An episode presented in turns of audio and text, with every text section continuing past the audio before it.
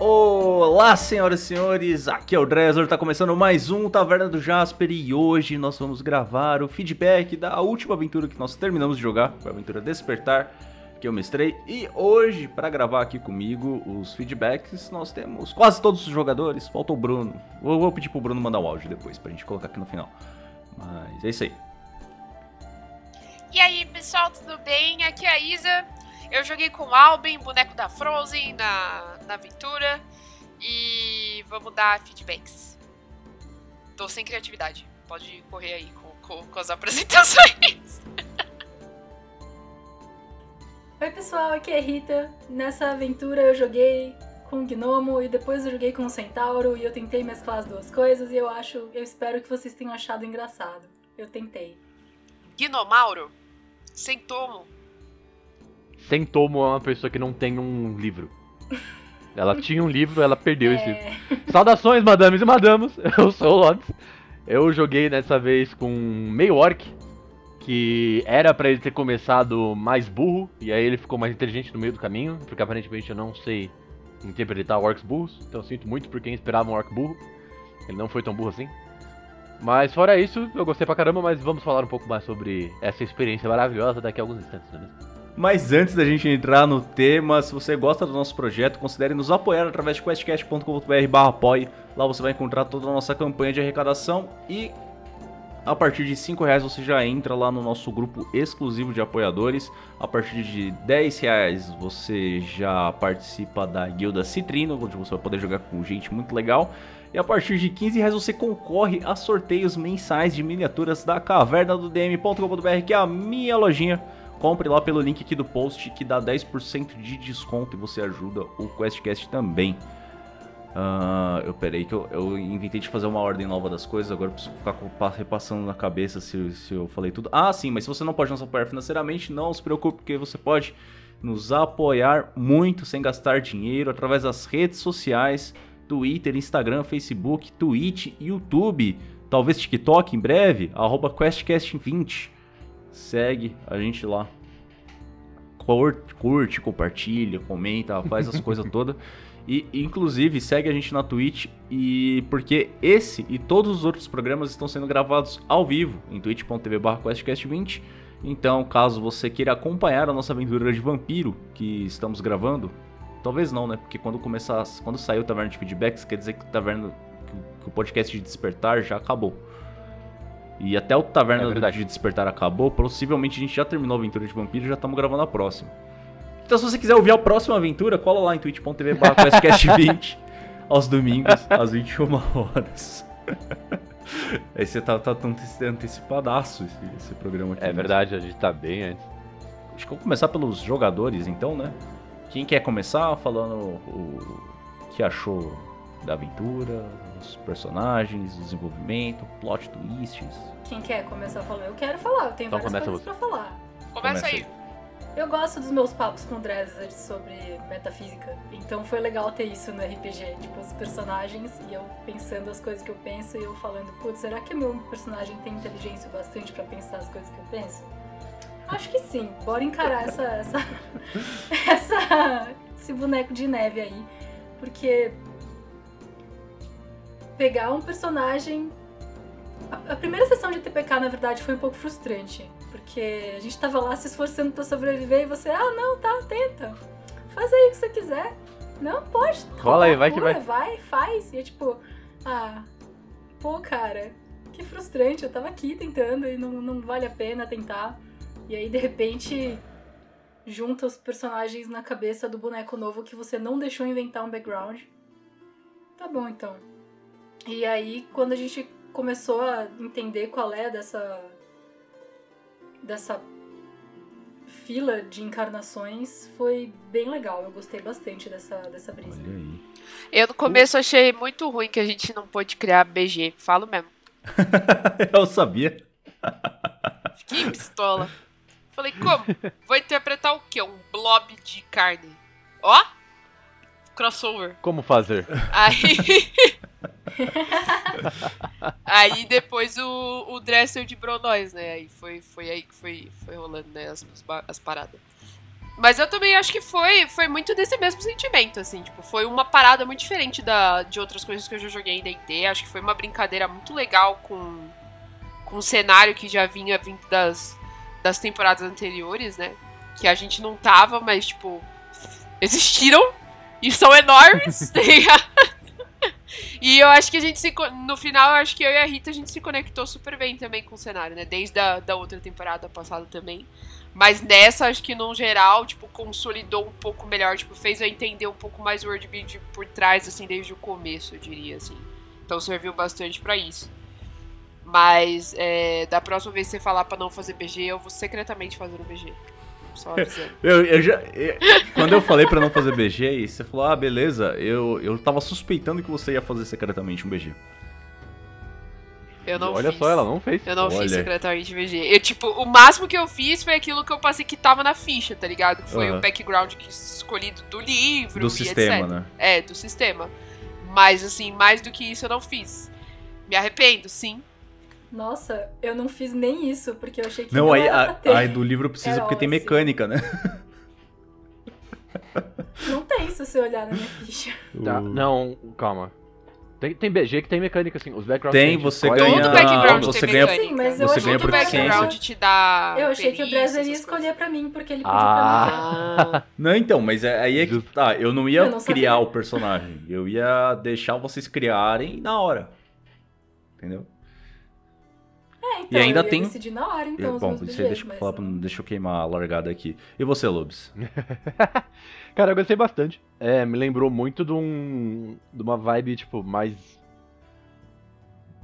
mais velha, assim, de quando eu era mais novo. Que eu criava um boneco porque eu achava o boneco da hora, tá ligado? E aí falava, ah não, bora jogar. Eu falava, bora jogar. E o que, que você tá jogando? Tô jogando com esse orc aqui, qual é o nome dele? Sei lá, mano. É um boneco. Tá ligado? E então, tipo, a bonecagem é da hora, tá ligado? É, é interessante olhar pra esse lado desse, desse modo, porque é uma coisa que a gente perde, né? Com o tempo. A gente vai ficando mais experiente. Gabriel fez o boneco Sim, bombado. então, é, Tipo, exato. Eu, eu não tinha que pensar no que ele ia ser. Eu tinha que pensar que ele era uma ficha. Eu falei, Que beleza. desculpa mais esfarrapada do planeta. Ah, ele não deixou fazer BG, então eu catei, eu enfiei o BG naquele lugar. Foda-se, vamos lá. O todo BG que era pra ter, eu troquei por combo. Foi isso.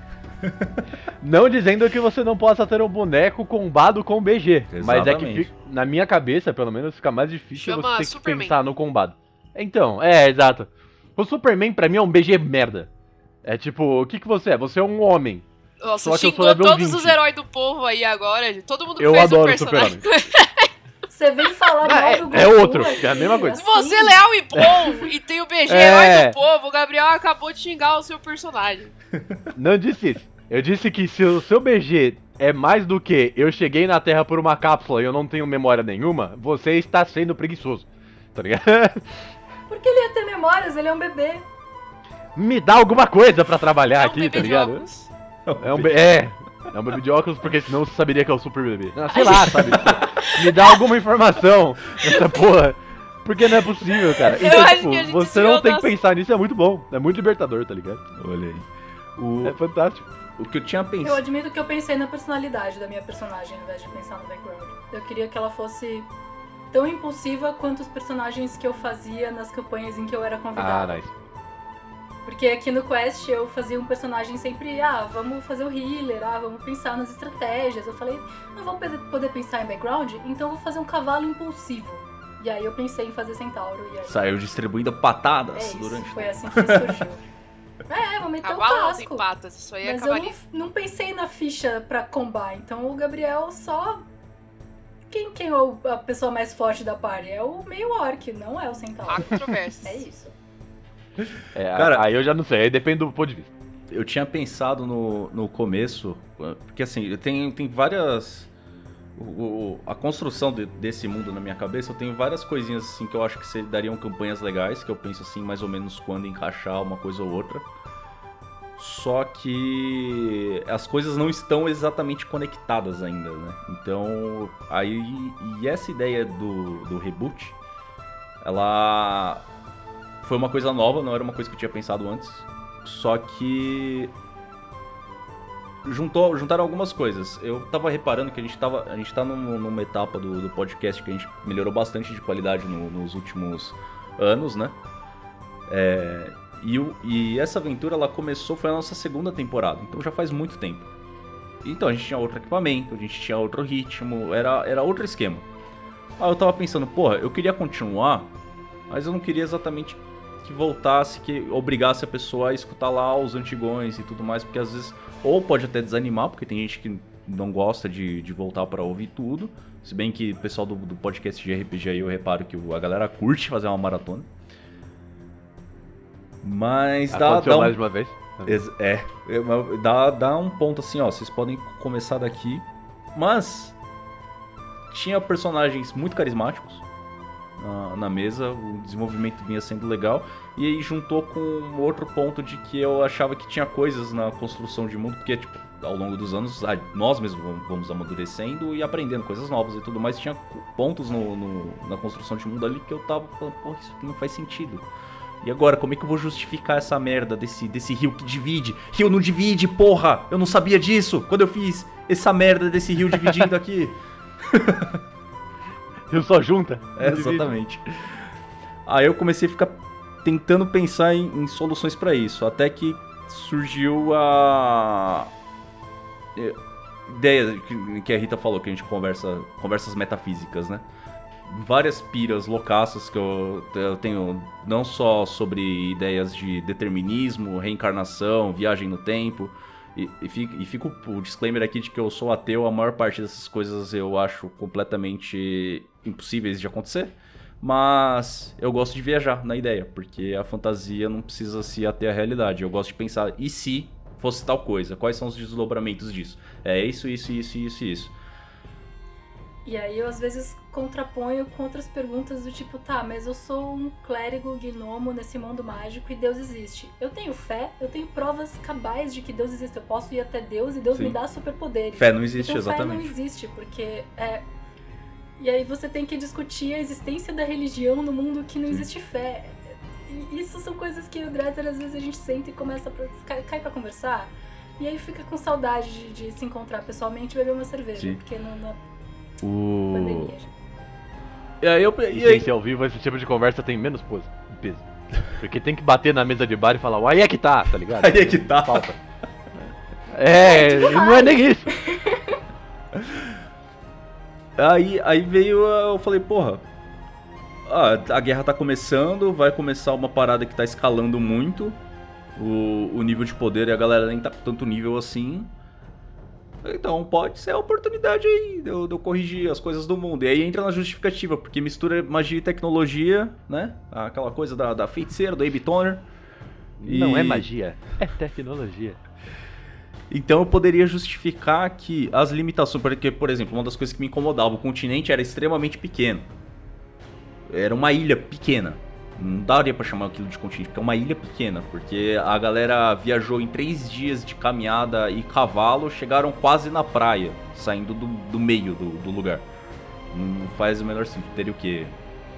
45, 50 quilômetros, talvez? De um, lado- de um, então de uma ponta a outra teria no máximo 150.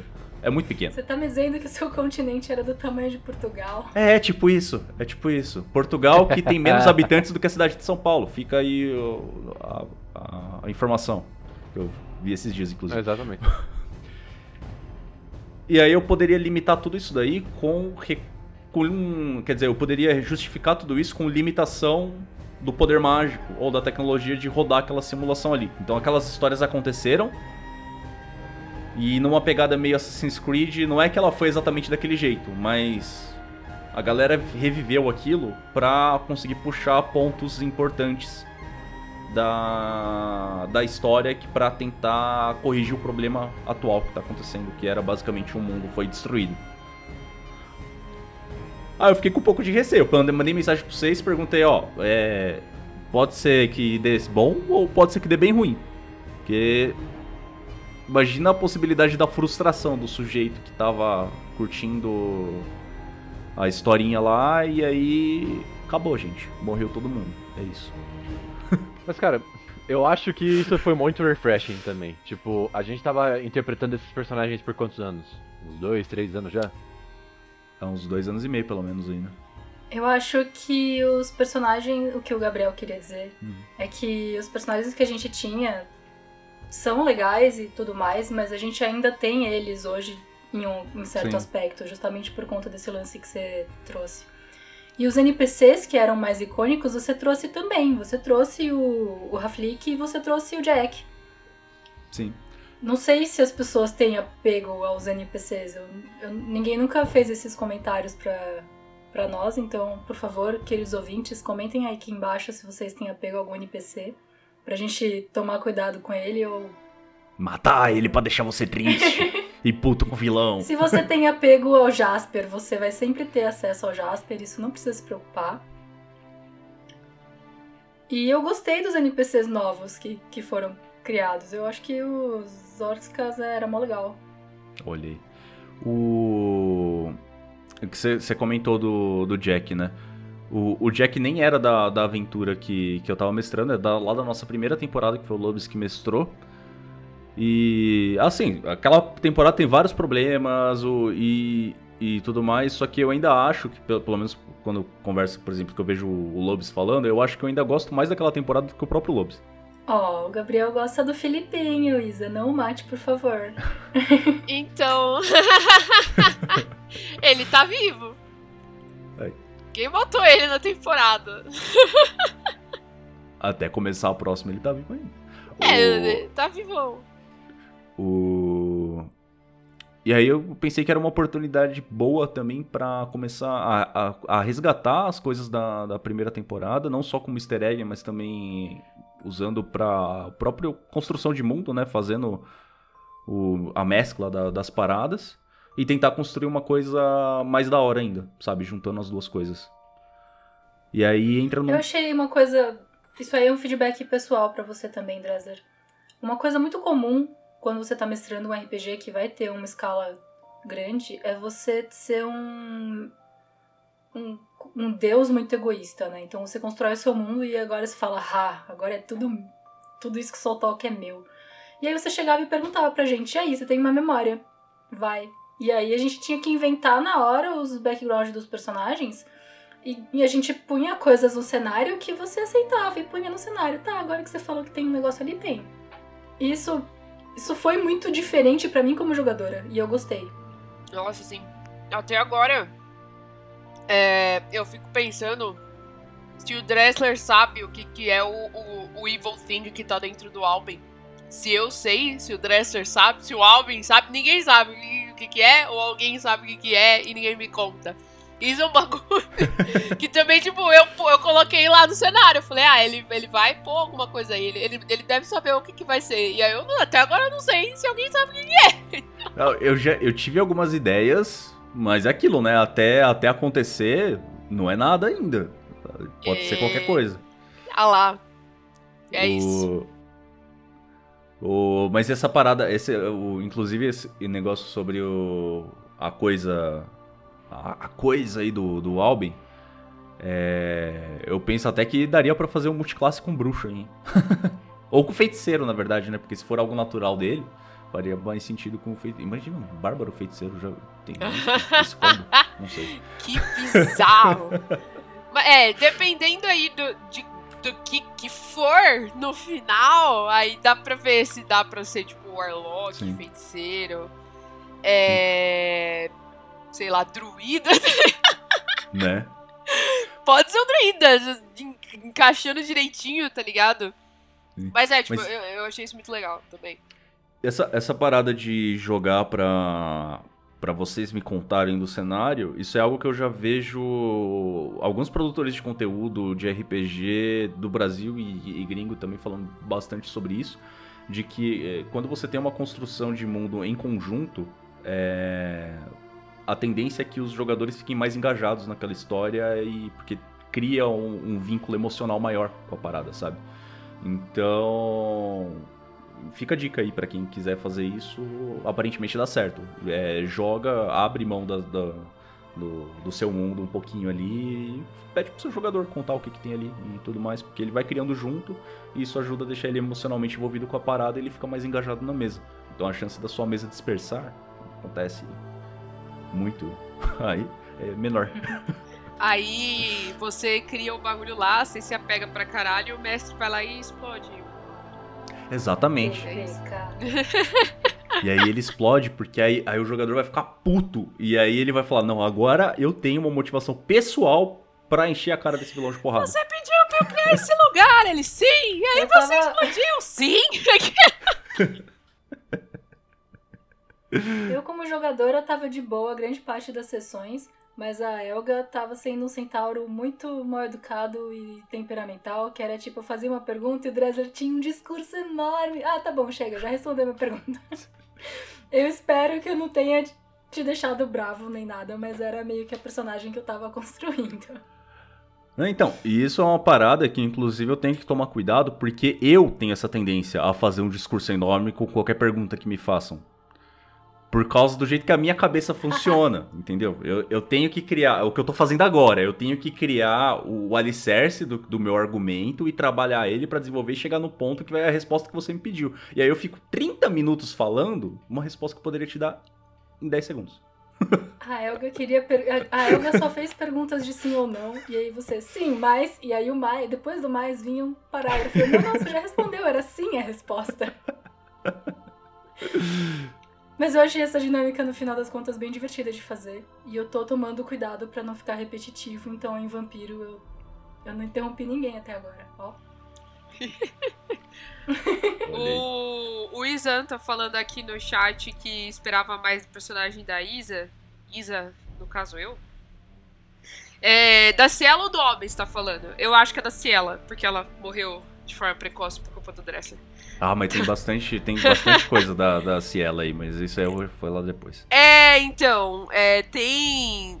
Tem várias, né? Porque a Ciela foi um background que eu realmente escrevi, né?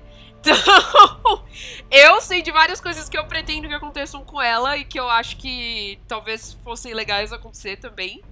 É, mas aí eu não, não- também não sei os planos do Dressler aí para as próximas aventuras. Tipo, sabe Deus com qual personagem a gente vai voltar. Tipo, em tese os personagens estão mortos, né? Mas aí vocês perguntam pra ele aí o que, que vai rolar. Sim. O que eu tinha pensado, a, a- não exatamente da Ciela, mas da, da família Zikar, né? É, é uma família real, do, do reino élfico, poderoso pra caralho e tudo mais. E eu acho que talvez vocês tenham percebido, mas eu deixei um foreshadowing de que a família persiste, a família existe até hoje.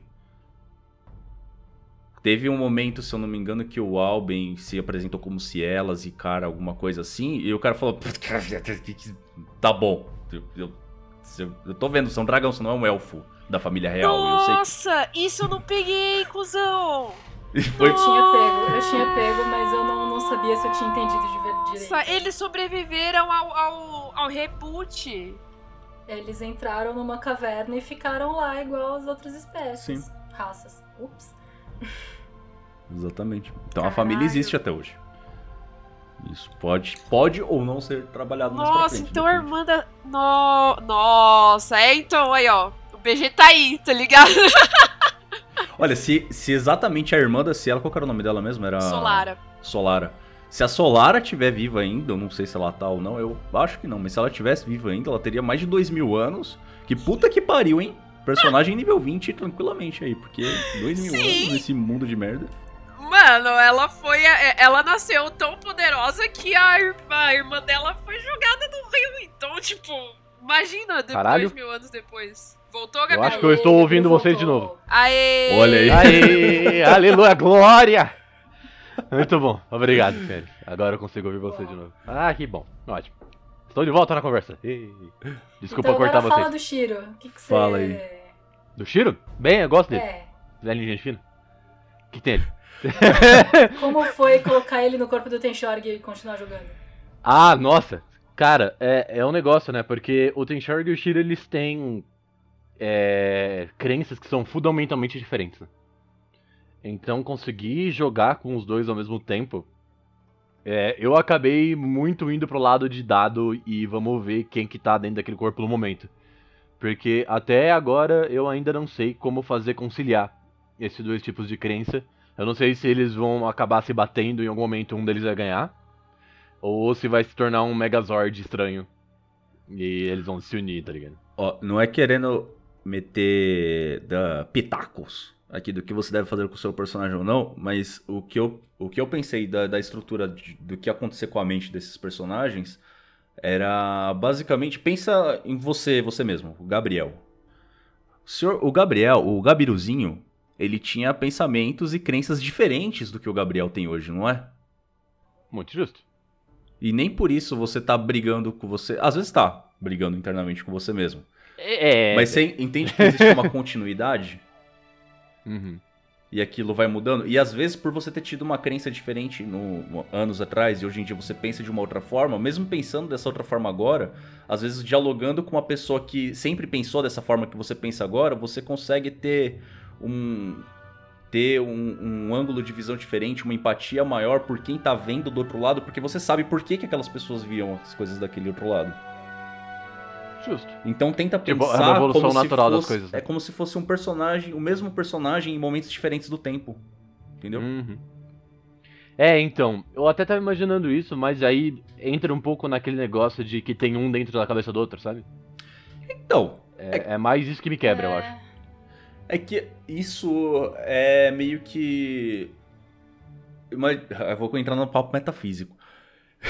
Tamo aqui. Imagina, Estamos aqui para isso, não é mesmo? Imagina que você tem a visão do- da dimensão do tempo, certo? Aí você consegue ver aquela continuidade bizarra que fica assim de tudo. Ah, o que você faz quando você puxa as coisas do, do Shiro exatamente é pegar, é conseguir, é como se você desse uma estilingada nessa, nessa continuidade, tá ligado? Você puxa aquele momento lá de trás pra agora e você consegue executar aquilo, solta e ele volta lá pra trás pro lugar dele. Não Hum, sei se entendi. eu consegui Entendi. ser Ele, ele não tá presente o tempo inteiro, né? É... Exato. É que agora, o, o qual que é. a- principalmente que eu acho que ficou bem legal no começo, de gerar todos esses conflitos e tudo mais, é que, cara, imagina. Se coloca no lugar do personagem e imagina a tua mente expandir a ponto de você conseguir enxergar toda. tudo o que aconteceu com que compõe você durante todo o tempo da história. É um rolê meio avatar, né? É, Tipo, é, é meio Avatar, só que o, o Avatar você enxergava as encarnações. Em vez de enxergar as encarnações, as encarnações são um momento congelado. Imagina que em vez de todas aquelas encarnações você tem uma continuidade. Que é como se fosse meio que um degradê, entre aspas, entre um e outro. E aí, Ah, se eu congelar aqui no momento exato do Shiro, beleza, eu tenho Shiro. Agora, se eu congelar em Uhum. algum momento entre o Shiro e o Tenshorg, eu vou ter ali alguma coisa entre os dois. Entendeu? Eu entendi Faz assim, sentido, mas eu encarei de outro jeito. Quando você abriu a porta da verdade e eu percebi que eu era a Helga e eu era a Taça e eu era a Estia, assim que você pôs que a deusa que eu venerava era eu também, Uhum. aí eu falei, ah, a vibe é mais taoísta. Então eu não tive muito conflito entre a Taça e a Helga, não só porque eu era o meu próprio deus, mas a personalidade da Helga era de mais confronto. Então a Taça, por ser a gnomo clérigo, ah, deixa, deixa o monge bater, ela é a personalidade mais forte, deixa lá. E junto disso, com a deturpação que eu fui fazendo da, da religião do Uhum. que eu fiz de propósito. Eu peguei, tipo, nossa, o que teria acontecido com a religião do Gabriel em dois mil anos? Pô, dá pra inventar um negócio aí. Dá pra evoluir muito.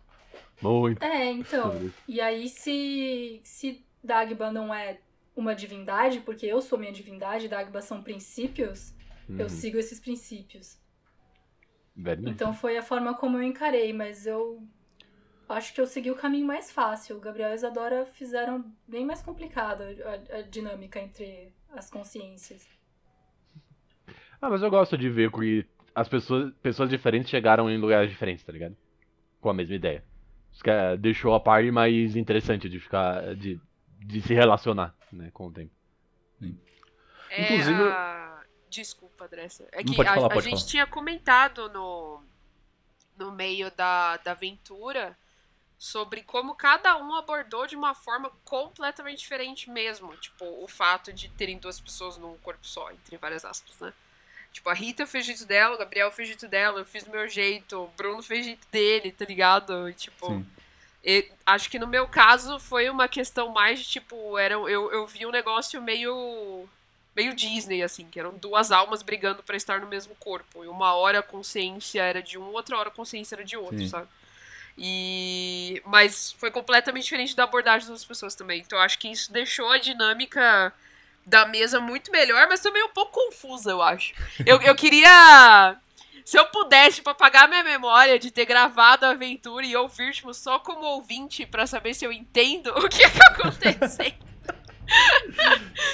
Porque assim, eu ficava muito preocupada, tipo, caraca, mano, se eu, se eu tá interpretando o álbum e eu do nada mudar e começar a interpretar assim ela, será que as pessoas vão entender? Tipo, teve várias. Teve várias vezes que eu tentei fazer isso, tipo, soltar uma frase que da- talvez desse pra perceber que não era o álbum, era se ela falando, sabe?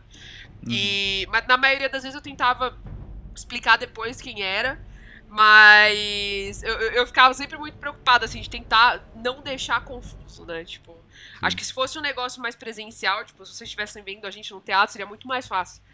E. Não, eu acho que você em específico, Isa, quando você fazia isso, o Albin falava numa tonalidade muito Bem diferente, diferente. ela. Então você deixou isso bem explícito sim, era bem fácil Ah, de entender. pô, É da assim. hora. Eu achava que eu não conseguia mudar a voz pra fazer o. Não, ficava Não, bem Não é, diferente. nem, não é nem tom de voz, não é nem voz, era O a jeito. forma de falar. Exatamente. A cadência, a construção frasal, o Albin era meio. Ah, então. X. E assim, ela já me entendendo ele falando dos negócios, não sei o quê. Então, E assim, A beleza de ser uma professora de teatro, de né? falar, né? É. Você Ah, conseguiu hora. pegar muito bem essa diferença entre os dois. E uma pergunta que inclusive eu queria fazer pra vocês desde o do começo, vocês acharam que chegou a ficar cansativo essa conversação metafísica toda durante o começo da temporada, principalmente, que é onde foi mais pesado, eu acho? Eu acho que depois que engatou não deu problema, não. Mas Cara. demorou um pouquinho pra gente entender o que, que você queria da gente. Foi Hum. meio que isso. É. Tipo, tá. É, várias pessoas na mesma cabeça, eu tenho que pegar as memórias, mas eu tenho personalidade. Veja bem, a primeira pergunta que eu te fiz foi se eu sabia andar. Sim. Agora que eu tenho o entendimento dos personagens, é óbvio que eu sei andar, porque eu, eu fiz a Elga e a Elga era a pessoa que tinha acesso Ah, eu a esse histórico de memórias. A Elga A andava. Elga sabia andar. Mas se sem essas referências, tava difícil de caminhar literalmente com o personagem, porque eu não sabia o que tava acontecendo. É, eu acho que o primeiro E- episódio foi mais difícil por causa disso também. Eu concordo. Desculpa, te cortei, É. mas O, só pra não é o primeiro, o primeiro foi o TPK. É, eu acho que foi o segundo, porque o primeiro foi. É que o O segundo. primeiro, eu também concordo que o primeiro pra mim também não é o primeiro. O primeiro pra mim é só desgraça. Pra mim ele é, É um, um um prólogo. prólogo. É o que É o prólogo, começou. é, É, mas é exato. tipo isso mesmo, é um prólogo mesmo. o, que, é, tipo assim, é, é que isso era um- algo que eu tava pensando, principalmente quando, quando chegou na parte do, do encontro com o Raflik ali e tudo mais, que ele sabia É, o que tinha então. acontecido. Só que eu tava tentando passar o que tinha acontecido sob a visão dele, que apesar dele compreender, ele não é exatamente tão hábil em passar isso pra outras pessoas, porque a mente dele é um caos completo.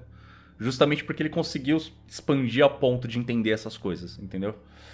É, então, o episódio anterior da gente encontrar o Raflik, a gente entrou no, no vale e você fez aquela névoa em que a gente teve que confrontar as duas Sim. personalidades pra elas conversarem. E eu acho que foi aí que eu entendi o personagem, finalmente, já que não tinha BG. E aí, quando a gente encontrou o Raflik e teve o primeiro combate de verdade, aí foi, ah, ah, essa é a minha ficha. Eu tô com as duas abertas aqui, mas eu vou olhar só uma delas. Então aí foi pra mim onde eu engatei mesmo na, na aventura. Eu posso falar um negócio que pra mim foi mais difícil que interpretar dois personagens? Entender o que caralhos aconteceu com o mundo. Eu acho que eu tava assim. eu acho que eu tava tão quarto episódio. Eu era o Alvin. A Isadora era o Alvin, entendeu? Então não foi difícil pra mim interpretar. Sabe o que eu fiz, Isa? Assim que o. Tipo, assim que a gente entrou num lugar todo abandonado, cheio de livros, e o Bruno foi lá e pegou os livros e, e tirou um número mó alto, e tinha um monte de coisa escrita nos livros, e o Dresser foi lendo em voz alta. Eu anotei tudo. Eu anotei escrito tudo. Você podia ter pedido- você podia ter lia falado que eu te mandava um Ctrl V. eu falava, que porra é essa, meu irmão? Eu, assim, eu não. Eu, assim, eu, eu acho que assim, é muito engraçado porque a Rita falou no começo que ela ficava tipo, ah, será que meu personagem é inteligente o suficiente pra saber isso? Pra mim era o oposto. Pra mim, tipo, nossa, será que eu sou inteligente o suficiente pra interpretar o meu personagem entendendo isso? Porque eu não, eu não tava conseguindo entender o bagulho. Então eu falei, putz, eu acho que eu, eu não vou conseguir fazer o Alben entender, porque eu Isadora não entendi. Então o Alben vai fazer isso. E foi assim que eu comecei a entender. A foi assim que o Alben nasceu, né? Porque antes ele era um blob de carne. Aí depois que eu fui entendendo que eu não estava entendendo nada, eu falei, tá bom. Então eu vou tentar interpretar um, um- um bárbaro que ele não é burro. Ele tenta. Ele, ele tenta entender, mas ele não, não consegue.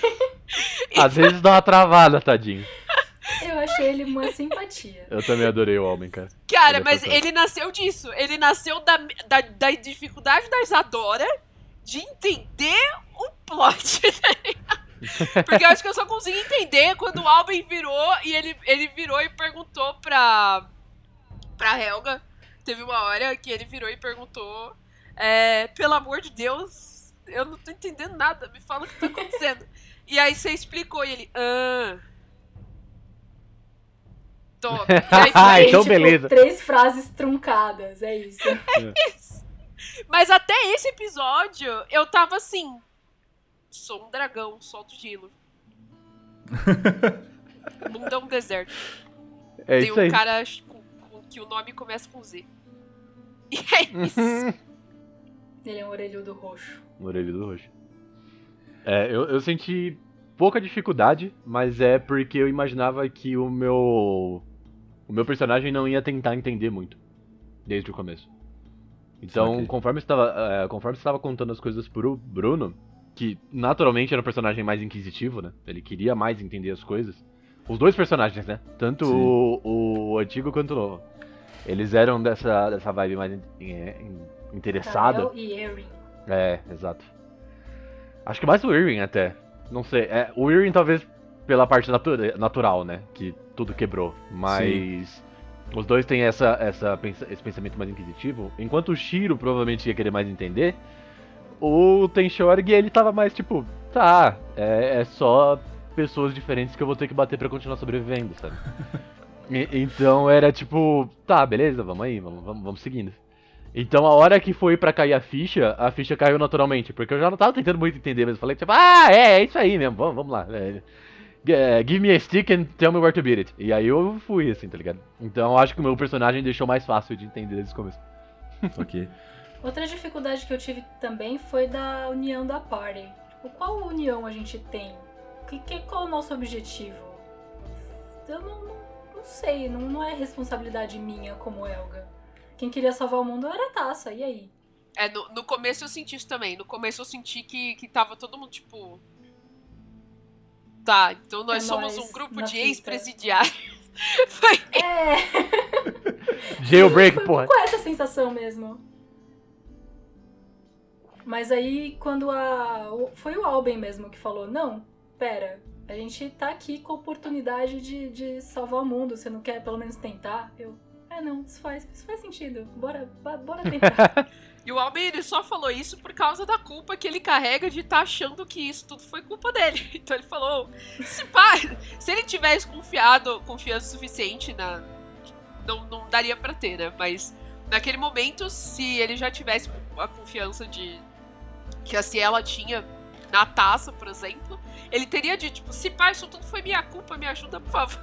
Então, foi isso que ele quis dizer nas entrelinhas, tá ligado? Tentando ser a cola do grupo, tentando falar, ô, vamos aí, gente. Porque, na real, ele tava morrendo de medo de tudo aquilo, na verdade, ter sido o, o, o fruto daquilo que era dentro dele. No final, não era. Aí ele ficou felizão. Foi onde ele começou a relaxar um pouco mais com a party também, né? Porque nessa, nessa época, ele, nessa hora, era a hora que ele ainda tava desconfiadão dos Orcsicas ainda, era toda a, a época que ele tava marrudinho ainda, sabe? Os Orcsicas, inclusive, eu construí ele baseado bastante no meu primeiro personagem, que foi o Cassius, né? Só que eu deixei ele um pouco mais puxado pro, pro mercador e tal, o cara das informações, não é o cara que necessariamente mete a mão na massa, né? Mas é o cara que tem muitas informações. Até porque eu acho que é, é, tipo, é um jeito fácil de você conseguir dar um, dar um norte para os acontecimentos, sabe? Precisa ter o cara ali que sabe das coisas para ajudar o grupo a entender para onde, qual, qual o problema que eles têm que atacar, o que que tá acontecendo e tal. E o que eu achei legal de ter trazido. Porque, sim, se você parar um pouquinho para pensar, dá até para falar que é um Isekai, né? Porque todo mundo tava em outro mundo e caiu nesse mundo do nada sim. e não lembrava de porra nenhuma. Sim. Sim, sim, sim, sim, sim. E, Sim. E aí entra um ponto que eu acho até por que esse formato de anime até faz tanto sucesso. Que é porque você coloca o protagonista, o papel de orelha, que não entende nada daquele mundo, e junto com o espectador, ou no caso com o jogador, vai descobrindo aos poucos. Só que aí entra um ponto a mais que entra a parte de que vocês também ajudam a construir. Então, além de descobrindo aos poucos, vocês também vão construindo aos poucos e a gente vai formando aquele cenário. A respeito do, do plot do, do mundo, explicando claramente de forma simples, foi: vocês perderam a guerra e o mundo pegou fogo e virou uma parte do inferno. E tem uma forma de tentar amputar, né? É como se fosse uma, uma ferida. Ou, não, ferida não, um câncer, um órgão gangrenado. Você não gangrenado porque você, tem, você corta e depois tem a restauração. E um gangrenado não restauraria, mas eu tô divagando de novo. Tá, tudo bem, a gente se Sim, acostuma. sim, você fez aquela cena de Okami de você pinta o sol em volta da árvore e aí sai um bloom de verde a partir desse ponto. Sim, sim. O. Agora, a- inclusive, a parte do. O que eu tinha pensado depois, quando eu comecei a estruturar mesmo pra gente seguir com a aventura e tudo mais, era seguindo, em que inclusive foi muito da base do que eu usei pra construir a aventura, que foi a Cabala. Né? Eu peguei a estrutura da, da, das Sefiras da Cabala, o quais são os significados de cada uma e tudo mais, porque a, a tem várias interpretações diferentes da Cabala, mas você pode resumir ela de uma forma simples, que é como se fosse uma jornada de construção, entre aspas, de alguma coisa. De você trazer algo do plano da ideia pro plano físico. E aí tem que ler lá e tudo mais e tal. Mas eu fui pegando cada ponto ali da, da, da estrutura para usar isso para basear cada episódio na. Isso aqui também às vezes acabava desviando, né? Porque não tô fazendo episódio sozinho, tem mais várias pessoas ali que estão só interpretando os personagens, então pode ser que descambe por coisa completamente diferente. Então eu pegava a essência daquela Sephira e, bom, eu, esse é o tema que eu vou tentar trabalhar esse episódio aqui até a gente chegar na fundação, que é a jornada de construção de um novo mundo, que a gente foi essa aventura, basicamente, foi uma jornada de construção de um novo cenário. E chegando ali no, no ponto que zerou, né, que chegou no... O reino, ele representa o plano material, né, ou seja, é quando a coisa tor- se tornou concreta no mundo, ela saiu completamente do plano das ideias e agora ela existe no, no mundo material, que foi a partir do momento em que vocês conseguiram, entre aspas, consertar o mundo. Beleza, agora a natureza está começando a florir de novo. Você cortou a influência infernal e agora o mundo vai começar a se reestruturar e tudo mais. Aí dali pra frente teve acho que mais dois, dois ou três episódios. E aquilo ali eu pensei basicamente com o final do só depois que já tinha passado esse episódio. Eu falei, tá, agora deixa eu ver de acordo com o que eles fizeram aqui, pra onde vai. E foi daí que veio a ideia do. Tá, se tinha esse lado infernal aqui, dualidade, aquela coisa de que todos os extremos acabam sendo danosos pra, Hum. pra natureza, né? Tipo, tem que ter o balanço e tudo mais. Ah, então vou tentar trazer aqui agora o, o lado bom, entre aspas. Tentando fazer a justiça dele a qualquer custo e sem se importar com os outros. eh, Porque o bem tem que vencer e a qualquer custo e foda-se. É, isso foi da hora. Eu gostei muito que no final das contas, a, o last boss, digamos assim, né? Não era um demônio, era um anjo. Eu gostei muito dessa ideia. Tipo, eu, eu curto muito a ideia, naturalmente, de você ter a, o anjo sendo o extremo da justiça e isso ser alguma coisa ruim, ou alguma coisa que não necessariamente é boa pra humanidade como um todo.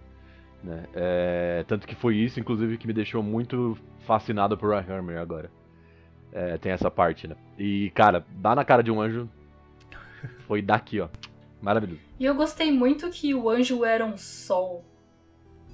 Eu acho que o sol é uma entidade cutulesca que permeia a humanidade desde a construção da Terra, porque tá lá, Tá aí, né? a gente é irradiado por ele, a gente não consegue olhar diretamente pra ele e ele altera a nossa realidade. O sol é um símbolo maravilhoso pra usar como entidade cutulesca. Tinha dois Acho só. que é isso que.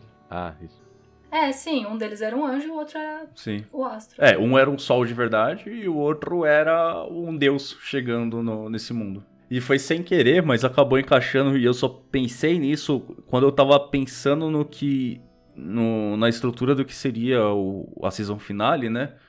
Eu pensei, porra, isso é legal se isso fosse incorporado. Da mesma forma que a, a parte infernal foi incorporada no cenário, se a parte celestial também fosse incorporada no cenário, que aí ia trabalhar sobre o balanço e tudo mais. E a gente já tem os meio demônios, né? Os Tiflins, que se tornaram os marcados nesse cenário, surgindo por causa dessa influência infernal. Então agora eu posso ter contado a gênese dos, dos Genasi, não, dos. Quais são? O meio anjo, esqueci o nome agora. Azimar. Ah, ah, não, é Azimar? Az- Azimar. Eu, eu lembro que tinha assim um que ch- o Deus Dressler criou o bem e o mal no cenário dele. Agora começam as aventuras de taverna. Então, exatamente. Agora, agora, e inclusive, é uma parada que eu, eu comentei, acho que até. Cara, isso deve ter sido no primeiro ano do QuestCast e tudo mais. Que eu acho legal também é, aventuras com cenários que são. É tipo Conan, tá ligado? Você não sabe o que tem ali 10km pra frente. Quem foi lá não Uhum. voltou. Então, o que, que tem lá? Porra, não sei. Agora a gente tem um mundo limpo. Com, e tem os dois cenários ainda, porque na superfície a gente tem um mundo limpo, teoricamente, né? Com Você tem as civilizações que foram crescendo no subterrâneo. Exato. E elas É. estão emergindo agora de volta, né? Porque o subterrâneo, a galera tava. o quem era originário do subterrâneo tava tentando enxotar essa galera já faz tempo. Porque, porra, eu preciso de espaço aqui. E então a galera tá começando a popular. Então a gente tem esse mundo que é meio que uma terra de ninguém. Sendo que no subterrâneo a gente tem uma. É, é quase uma Coruscant, tá ligado? Coruscant no Star Wars é um planeta que é uma, é uma metrópole inteira. O planeta é uma metrópole. Então a parte Ravnica, subterrânea é uma metrópole. Não tem mais natureza lá, porque é uma cidade gigantesca. Ravnica é do tamanho da Grande São Paulo. É, exatamente. aí a gente entra no problema desses É. mundos que são criados absurdamente pequenos. E aí que você começa a ficar incomodado que não faz sentido. Exatamente. É, No livro, a Kaia e, o Ra- e a Rata pegam e vão pra lá e pra cá em Ravnica. E tipo, meia hora chegou. Então, é O que é livro um. inteiro de Ravnica em meia hora. é um dia. É um dia. Exato. São 400 páginas que mostram Que passam em um simplesmente um dia. Exatamente. Então, tipo. É, mas é que é, é só o décimo precinto, né? Que, que é o livro, não, Não, é? Não. cara, ela vai pra, É- é- pra é. City Não é o tem décimo precinto, o- porque elas. Exatamente, elas vão lá pra Não é tem o, o bicho enorme golem de Selesnia. Ah, Vitor Aí Gazi. eles vão pra, pra, pra Nivix ver uns negócios. Aí tem coisa Eles lá voltam, no o décimo, pátio das guildas, é. que tem a casa do, do Jace que eles querem pegar uns negócios lá. É, eles, É que- eles vão tem pro o- Senado dos Azores, Aquele- eles vão pra todos os precintos de Ravnica. Então, calma Aí tem lá. a pirâmide do Bolas no meio de tudo, que é gigantesca. A pirâmide do é Bolas tá, no, tá no assim. precinto. Não, não, agora eu não lembro se eram 4 no 10. É que todos os guild halls estão próximos um dos outros. Sim, tanto que dá pra correr entre eles. Não, Não. não. Então, Ah, a corrida do dragão.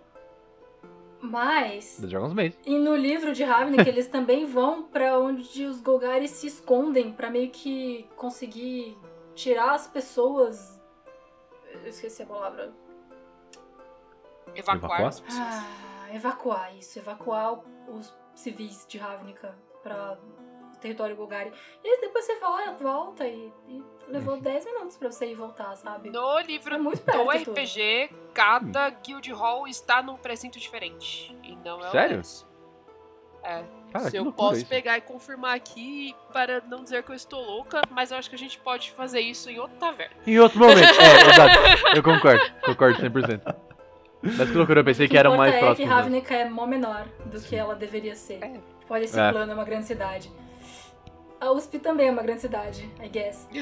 Dá pra você ir na, da física até a química andando. É um rolê, mas dá. Mas não demora quatro dias pra você chegar em Osasco, Não, tá ligado? não. Tipo, Exato. A pé pode demorar, dependendo de onde você estiver. Cara, é mais fácil demorar mais de carro, dependendo do dia. é verdade, eu devo concordar. Voltando, Uhum. o último comentário que eu tenho sobre Despertar. É, foi difícil de começar a engatar também na monetização. Do tipo, ah é, eu posso gastar Ah, pontos de narrativa pra ter um dado a mais. É mesmo. Então ficar com isso em mente enquanto você tá pensando no background, tá pensando no cenário, tá tentando entender o cenário, tá tentando conhecer seu personagem. E de repente, doações e somos eternamente gratos, queridos ouvintes, que doam dinheiro para nós, porque é muito útil a gente tá pagando os episódios. Sim. Pode certeza. olhar lá no site o que, que a gente faz com as finanças. E depois que a gente engatou do tipo, ah nossa, oh, eu quero que essa rolagem tenha, tenha dois a mais. Eu acho que ficou mais fluido essa gamification do, do videogame. Mas sabe que eu. Diga lá. Não, pode falar, pode falar. É, não, é o que eu ia dizer que eu acho que eu tô sentindo exatamente a mesma coisa em Vampiro. Que já passaram dois, dois episódios onde até a gente já teve, tipo, falhas bestiais e tudo mais. E a gente já não gastou pontos. Eu acho que é muito sobre estar confortável com o sistema de gamificação, né? Tipo, você entender que aquilo pode ser útil e como usar, principalmente. É, demora um Então, pouco pra engatar. É, é, é, eu concordo. Eu senti a mesma coisa, tipo, no começo eu fiquei tipo, como é que eu combo? Aí o Dredger falou, não, você combo assim. Daí eu falei, beleza. Aí eu comecei a bater no, no- no botão do combo várias vezes. Tipo, Combo, combo. Ah! Tá ligado? Mas até então demorou um tempo. É que são regras novas para o jogo, né? Então tem que lembrar de usar. O, eu acho é, que até no Vampiro. Tinha muita coisa para lembrar. Gente, e... disclaimer sobre Ravnica, só para encerrar o assunto, senão a gente ia esquecer. É, o Gabriel estava certo, o livro acontece só no Distrito 10. O que eu e a Rita estamos confundindo é que os Guild Hall se dividem em precintos. Ah, tá. Faz sentido. Ah, que é esse sentido. mapa aqui. Mas esse mapa é o mapa do 11 distritos. Distrito. E aí eles estão é, divididos ah, em precintos. Ah, é, é, é do tamanho da USP. É, okay. aí. Isso, é, isso aí. É, acho é Enfim, que até menor. Volta se pra bobear. despertar. Desculpa ouvir. volta. Agora o livro fez muito mais sentido. Sim! Obrigada. É, a, a, a, o Distrito 10 é os Estados Unidos de Ravnica. Se for para cair bolas, vai cair ali, entendeu? Não vai cair em outro lugar. Sim, porque é, é onde encaixam as leylines. É, Sim, é, exato. Faz sentido. Os José Esposo pelos palitos. O- É, é rápido mesmo. Eu acho que até, até por exemplo, no.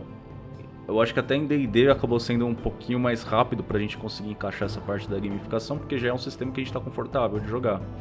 Não que necessariamente é o nosso preferido, não sei o que, mas é que a gente já jogou bastante, já jogou com diversas pessoas diferentes e a gente sabe que cada mesa acaba tendo algumas variações ah, de dinâmica mesmo entre os jogadores e tudo mais.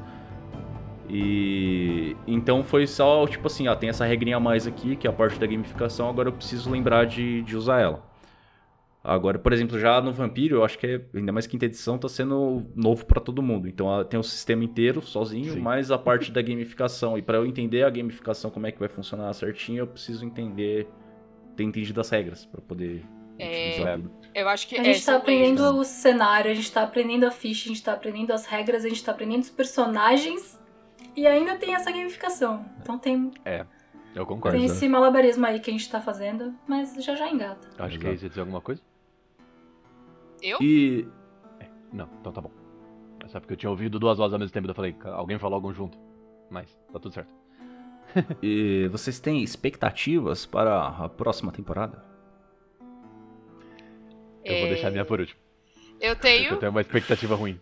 mas assim, eu tenho muitas expectativas, só que a minha maior delas é, é- eu acho que foi muito questionamento do Izan também, que é tipo, a gente vai continuar interpretando dois personagens? Ou, ou vai existir uma cisão?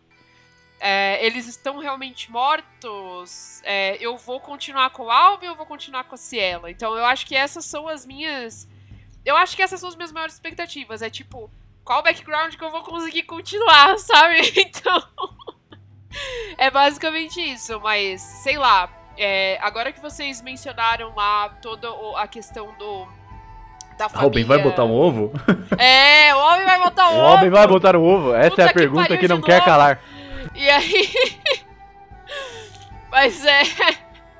Mas é basicamente isso, tipo, qual, qual história que vai continuar? Vão ser as duas ao mesmo tempo? Se for, putz, o meu desafio vai ser, tipo, como fazer os dois backgrounds irem acontecendo simultaneamente, tá ligado? Tipo, isso ia ser muito louco, sabe? E também agora, tipo, é, é muito uma questão de que você tinha comentado, né? Tipo, o mundo foi basicamente resetado. E agora? What's next? Né? É, a gente vai começar a construir civilizações, as civilizações vão estar voltando, né, pro, pra superfície e tudo mais. E o, o, os outros reinos e as outras espécies. A gente não chegou a ter tanto contato assim com, com os elfos, com os anões também. É, com outros draconatos, sabe? Então, assim. É, aí entra um pouco nas minhas expectativas. Não, ma, mas É. era isso. Eu tô com a impressão de que essa cidade que tinha a fonte de água e que agora tem o Atlas segurando o sol Uhum. vai virar meio que a Republic City de, da lenda de Korra.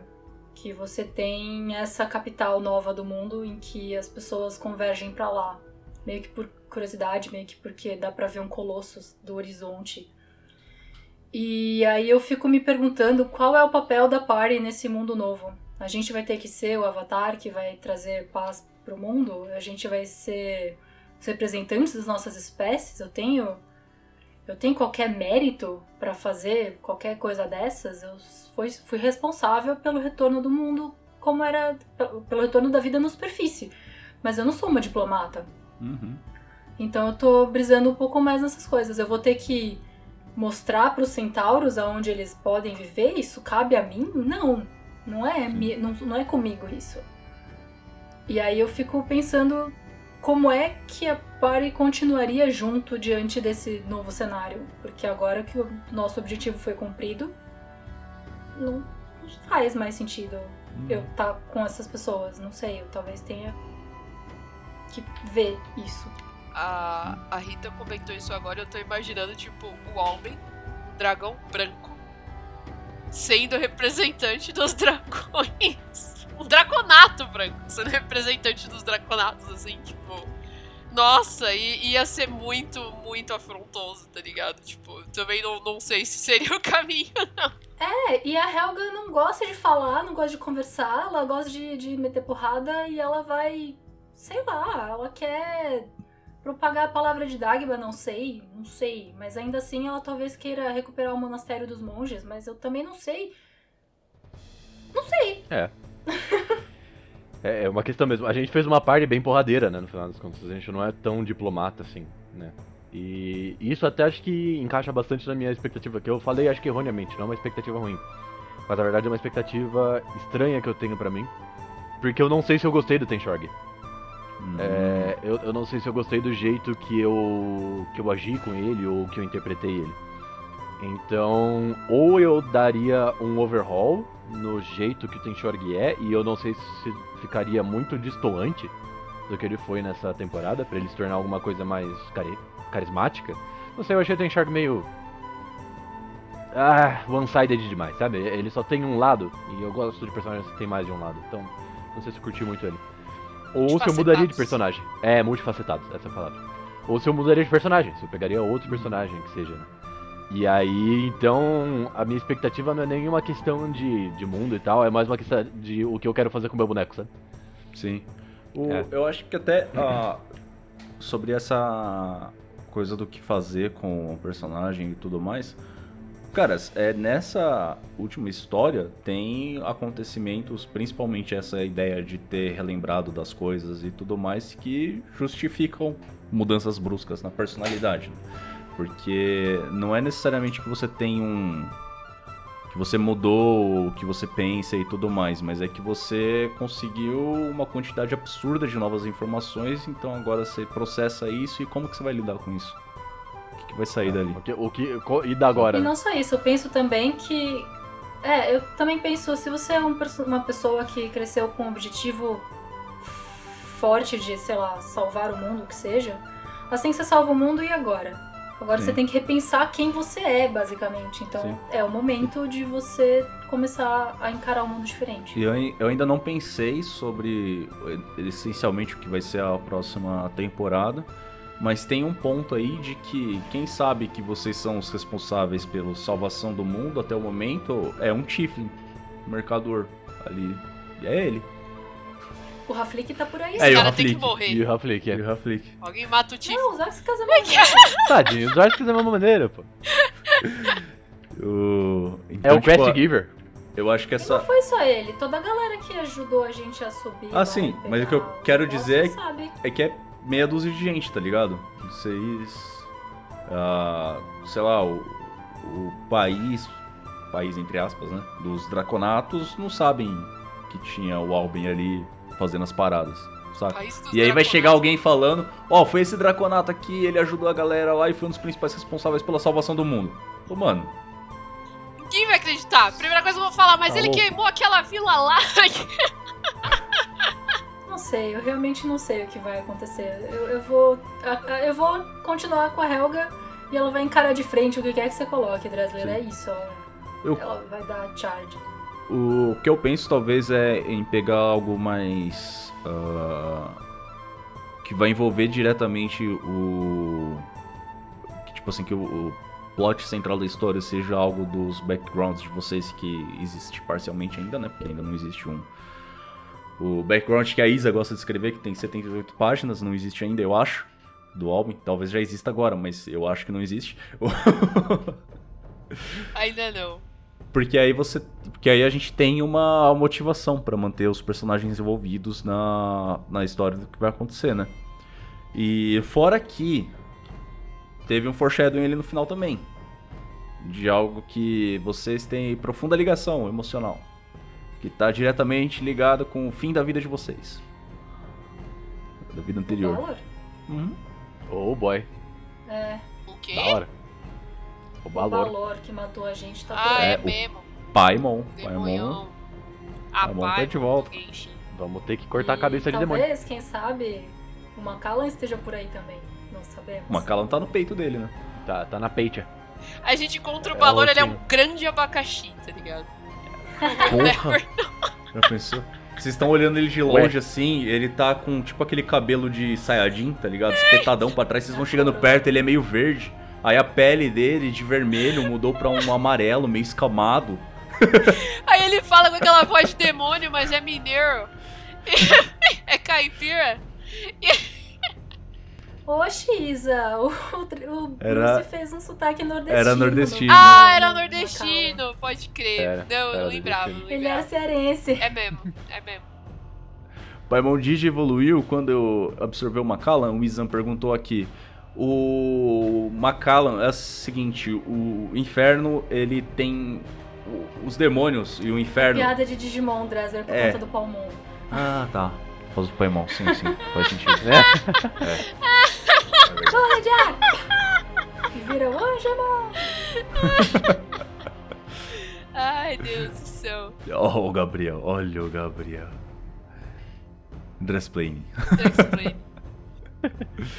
Mas foi uma de evolução, vai. Não dá, é, é Não, foi- de evolução de mecha que você pode entrar dentro do Digimon. um. É, mas é, é basicamente isso. É, Digimon O... Tinha a energia do Senhor Infernal lá e quem assumisse essa energia assumia o, o avatar do novo Senhor Infernal. Só que ele conseguiu manter a, a- o ego dele, né? E agora ele é o novo Senhor Infernal, porque ele tinha metade do Talco Macallan. Ele absorveu a metade que tava na, na máscara que a. A Garis levou lá, que ela ia tentar ressuscitar o Mephisto. E agora ele é o total Senhor Infernal, só que ele voltou de um jeito. Entendi, Assim. entendi. É Digimon 4. É. Não, não, nossa, Digimon 4 é ruim demais. Pariu, nossa. Nossa, eu, eu, eu sei que eu. Como os, nossos, os personagens antigos estão dentro da gente, talvez tenha alguma chance de a gente externalizá-los, ou sei lá, fazer um ritual de exorcismo e colocar eles num corpo. Sei lá, assim. Pode Exorcismo ser- é complicado. Não, não, não, assim, eu tô, tô, Nossa, tô, tô a chutando. já está falecida. Tô chutando. Está dentro do meu cocô. expectativas pra próxima temporada, assim. Tipo, talvez seja uma temporada só de, tipo, em busca de retirar as, a- as outras coisas de dentro da gente, talvez. Tipo, sei lá. Ó, então, retirar, bloquear memórias, talvez. Retirar é completamente impossível por causa do, do preceito que eu pensei pra isso. É, explicando o papo metafísico maluco do É, caralho. então, isso, agora. isso vai contra a segunda lei da termodinâmica, não vai rolar, desculpa. É, isso você ia basicamente. Você ia, você ia querer tirar e surgir energia do nada. E é a mesma energia, é a mesma matéria. Imagina energia e matéria como se fossem bolinhas. É tudo a mesma. O universo inteiro é bolinhas. Tudo bolinhas, tá? Não importa se é energia, se é matéria. Aí você tem lá 10 bolinhas que compõem a Isa, tá? E imagina lá no começo do universo tem o Big Bang. Big- E essas bolinhas são bolinhas de bilhar. Você tá lá na mesa de bilhar. O Big Bang é quando veio a bolinha branca, bateu assim, plau, explodiu e foi bolinha pra todo lado. Às vezes algumas bolinhas se juntam. E aí aquelas bolinhas juntas eu chamo de Isa. Só que depois elas se separam. E aí junta com outras bolinhas. E aí eu chamo de outro nome. Só que a coincidência que eu tô colocando aqui é que a maior parte das bolinhas que compunham a Isa naquele momento do tempo, infinitamente no futuro, porque se a gente tem um tempo infinito, a gente tem infinitas possibilidades e qualquer coisa que tem infinitamente possibilidade de acontecer acontece, elas se juntaram de novo. E aí, porra, não era Isa? Eu não chamava essas bolinhas aqui de Isa? Mas agora tem outro nome, porque eu tô foram outras pessoas que viram e deram outro nome. Entendeu? En- Entendi. E nesse ponto você também pode expandir mais um pouco para que pro conceito de que tudo é a mesma coisa. Todos entendi. vocês são e o- todos vocês e o mundo são a mesma coisa. É o Não existe diferença. Vai ser muito engraçado então, porque eu chipo a Cielo e o Alben. E vai ser o casal mais egocêntrico que existe na face da Terra. E é Um isso. pouco, um pouco. É. É, Isa, você já assistiu um filme chamado Júpiter Ascending? Não. Vocês tem que Tá, lembrar que eu não vejo filme- filmes. Que Júpiter Ascending é um filme esquisito. Isa, talvez você goste desse filme porque esse filme parece a fanfic de um filme que você não viu. Ele é muito interessante. De qualquer forma, nesse filme tem a premissa Bizarro. de que existe uma raça superior de humanos que são imortais, mas a rainha deles decidiu morrer e aí ela morreu. Mas esses humanos povoaram vários e vários e vários planetas. E existe a chance de eventualmente surgir alguém que tem o mesmo DNA que a rainha. E aí surge a protagonista.